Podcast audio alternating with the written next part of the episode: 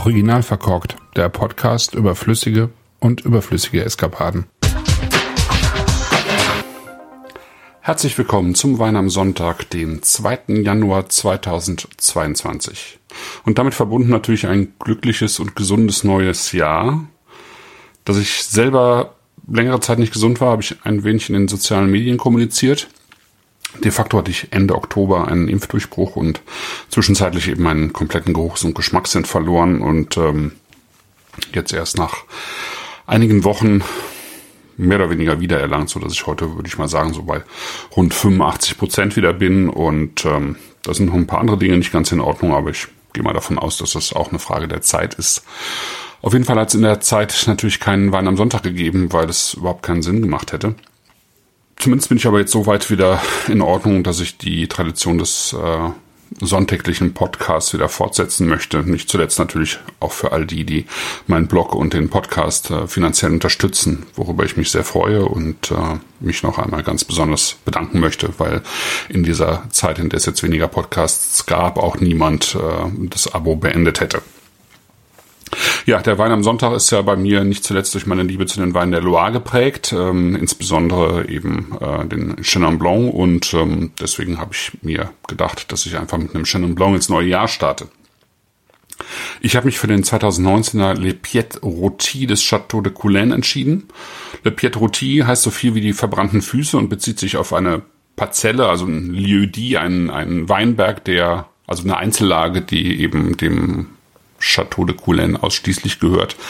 Ähm, kein anderer äh, hat sozusagen diesen Weinberg im Besitz.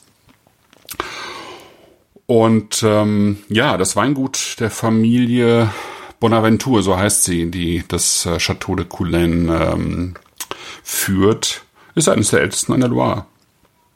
Das äh, kann man so ein bisschen, wenn man schon mal da war, an dem kleinen Schlösschen ablesen, was äh, eben im Familienbesitz ist und das seit dem 14. Jahrhundert äh, dort existiert. Das hat so eine Patina auch aus der Zeit. Das ist äh, jetzt so in, den, in der letzten Zeit mal so ein bisschen äh, auch Stück für Stück renoviert worden, aber insgesamt ist es eben tatsächlich auch ein sehr ähm, ja, altes Stück äh, Weinbaugeschichte, wenn man so will, und auch Geschichte ähm, aus dieser geschichtsträchtigen Region. Ja. Und das Interessante ist eben hier auch, dass tatsächlich ähm, nicht nur das Schloss seit dem 14. Jahrhundert existiert, sondern es dazu eben auch eine ganz konkrete Weinbaugeschichte gibt. Also man hat 600 Jahre kontinuierlichen Weinbau und den hat schon äh, François de Rabelais ähm, erwähnt. Ist ja einer der Nationaldichter Frankreichs und der hat 1534 sein Hauptwerk äh, Gargantua geschrieben was nicht zuletzt eine Chronik des äh, Weinbaus an der Loire ist. Also er beschreibt es sehr, sehr detailliert, ähm, erwähnt viele Weine und vor allen Dingen auch viele Rebsorten. Also es ist äh, wirklich ähm, weinbaugeschichtlich ein, eines der wesentlichen Werke Frankreichs. Und ähm, er erwähnt eben auch schon die Weine des Schlosses de Coulaine. Das Schloss war, war über Jahrhunderte hinweg im Besitz der Familie Gaguessal, äh, bis eine Gagesal eben einen René de Craon heiratete und der ähm, die Craons ähm, haben dann die Kirits geheiratet und schließlich äh, zu Beginn des 20. Jahrhunderts äh, eine Kirit Jean Denis de Bonaventure. Und ähm, unter Jean Denis wurde das Ganze eben, äh, also wurde, wurde der Wein eben in fassweise verkauft an umliegende Interessenten. Ähm, die Reblaus hat äh, ja auch an der Loire gewütet und, und eben auch in den Weinbergen der de Coulens irgendwie sehr viel ähm, Schaden hinterlassen, so dass äh, die de Coulens auf eine Mischwirtschaft umgestiegen sind damals, in dem der Weinbau dann zunehmend eine geringere Rolle gespielt hat im, ja, ich sag mal, bis in die äh, 70er Jahre des 20. Jahrhunderts. Ähm, und äh, ich glaube, bis dahin gab es nur noch den Claude de Toupenay, ähm, einen umfriedierten Weinberg der Familie, der, der tatsächlich dann Wein für die Familie auch geliefert hat. Das Ganze hat sich erst mit Etienne de Bonaventure wieder verändert. Der übernahm den Weinbau im Jahr 1988, hat die alten Weinberge wieder neu bepflanzt und äh, eben von vornherein auch das Ganze ähm, biologisch und äh, ich sag mal mit biodynamischen Ansätzen eben auch äh, vorangetrieben. Er hat dann auch wieder Wein selber abgefüllt und in den Verkauf gebracht und hat sich so, so in dieser, dieser Ecke sozusagen so ein bisschen so einen Ruf erarbeitet wie Nicolas Gilly vom Weingut Collet de la Serron im Anjou. Nicolas de Gelly ist ja so der Großmeister der Biodynamie, der eben auch so ein bisschen zwischen Genialität und Nachlässigkeit äh, geschwankt hat. Und so ein bisschen war es bei Etienne de Bonaventure auch so. Also es gab äh, ganz großartige Weine, die er gemacht hat, aber eben auch welche, die federhaft waren, schlichtweg, ja, die, die recht viel Brett hatten, also Brettanomyces, ähm, ja, die, die so diese Pferdestallnoten auch mit in den Wein gebracht haben. Also er, er war so ein bisschen nachlässig im, im Weinbau. Ähm, was eben in Bezug auf das Potenzial der Weinberge ähm, so ein bisschen schade war. Das hat sich aber jetzt tatsächlich auch in den letzten Jahren deutlich geändert. Also ähm, das Ganze ist eben übergegangen in äh, die Hände von Jean de Bonaventure und ähm, seiner Mutter Pascal. Äh, Jean de Bonaventure hat ähm, eine klassische Weinbauausbildung gemacht in Saint-Emilion, in Madiran, ähm, in Kanada, wo die ein Teil der Familie Bonaventure auch ähm, gelebt hat im 18. 19. Jahrhundert.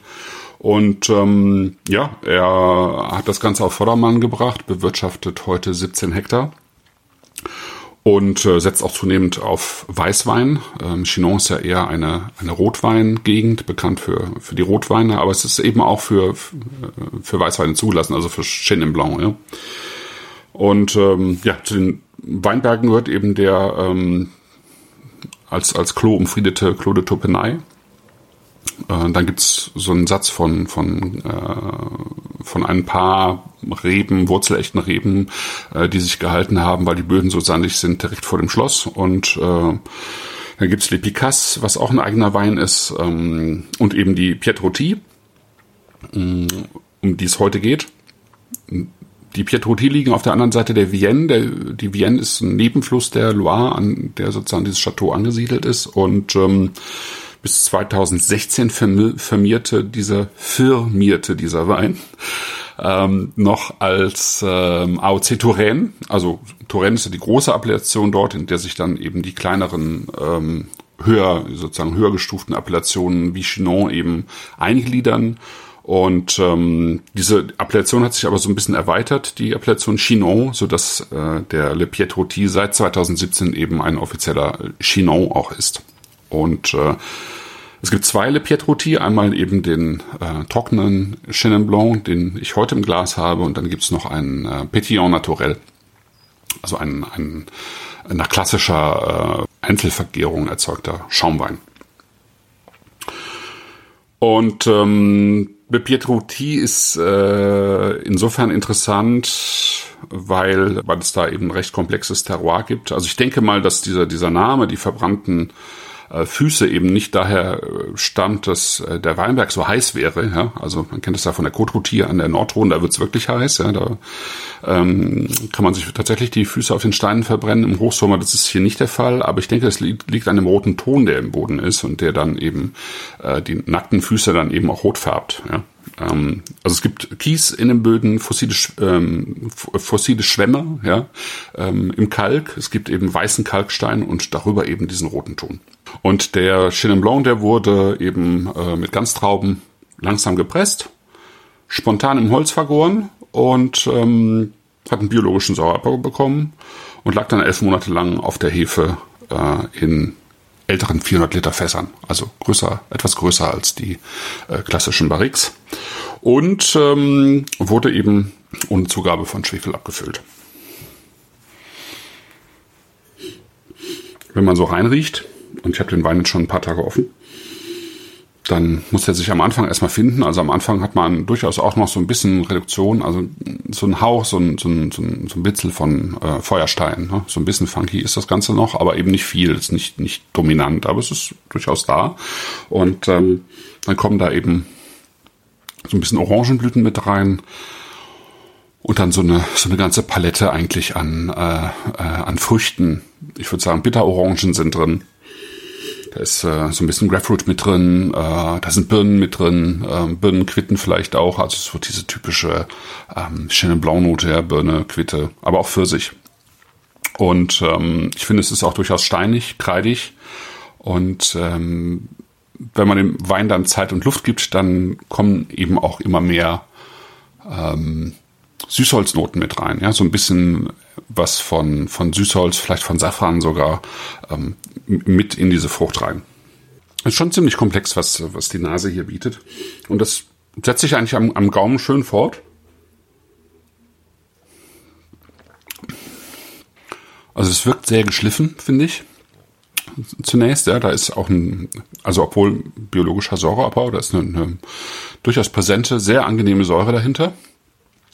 Das Ganze hat aber auch von der Textur her so einen recht seidigen Stil, ja. Das ähm, gleitet sehr schön irgendwie am Gaumen entlang und das hat so was Samtiges, ja. Und das, was in der Nase so an Pfirsich und, und, und bitter-Orangenaromen ähm, da ist, das setzt sich hier fort. Es ist aber nie ein, ein fruchtbetonter Wein. Ja. Es ist immer ein Wein, der also tendenziell eher so ein bisschen auf der auf der äh, Gewürzlinie liegt, auf dem auf dem steinigen, kreidigen ähm, und das wird noch unterstützt eigentlich ähm, dadurch, dass der so eine so eine feste äh, Phenolik bekommt. Ja, da ist durchaus ein bisschen Tanningrip mit am Gaumen und ähm, das wird so ein bisschen rauchig, ein bisschen steinig rauchig, äh, ein bisschen pfeffrig auch und ähm, was das Ganze noch weiter unterstützt, ist, dass, dass man am Gaumen eben so ein bisschen ähm, Apfel und Birne hat, aber eben vor allen Dingen auch Apfelschale und Birnenschale.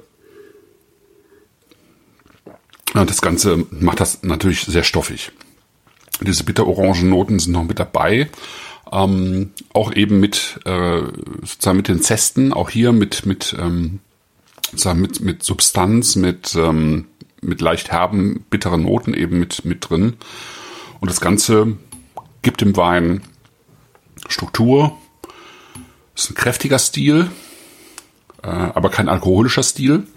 Ähm, das Ganze hat allerdings durchaus 14 Prozent ähm, Volumen. Ja, aber das merkt man, finde ich, nur insofern, als dass das Ganze wirklich Power hat, äh, nicht zu unterschätzen ist. Aber es ist eben auch sehr lebendig, ja, und es ist eine sehr schöne Mineralik mit drin, ja. Das ist, ähm, hat eine schöne Vibration mit dabei. Und es ist lang, komplex, bleibt immer frisch dabei, ist sehr elegant. Und ich finde gerade für den Preis, also es kostet irgendwie um 15 Euro, ist es äh, total beeindruckend. Chinon ist eben tatsächlich noch, noch nicht so die ähm, Weißwein-Appellation und ähm, hat aber, wie man hier merkt, aber auch bei anderen, wie bei Bernard Baudry zum Beispiel, eben durchaus das Potenzial ja, für, für sehr guten äh, Chenin Blanc. Und genau das ist es. Es ist ein sehr guter Chenin Blanc, ähm, der finde ich so äh, nichts vermissen lässt und wirklich diese Mischung aus Frische, Komplexität, Eleganz und Kraft sehr, sehr gut zusammenbringt. Ja, das ist mein erster Wein des Jahres. Ich hoffe, ihr habt einen guten Wein im Glas. Nutzt noch sozusagen den letzten Sonntag ähm, nach dem Feiertag ähm, zur Kontemplation, Rekonvaleszenz, äh, Ruhe, Erholung, was auch immer, bevor es dann in der nächsten Woche so langsam wieder losgeht mit dem Alltag. Bis dann. Tschüss.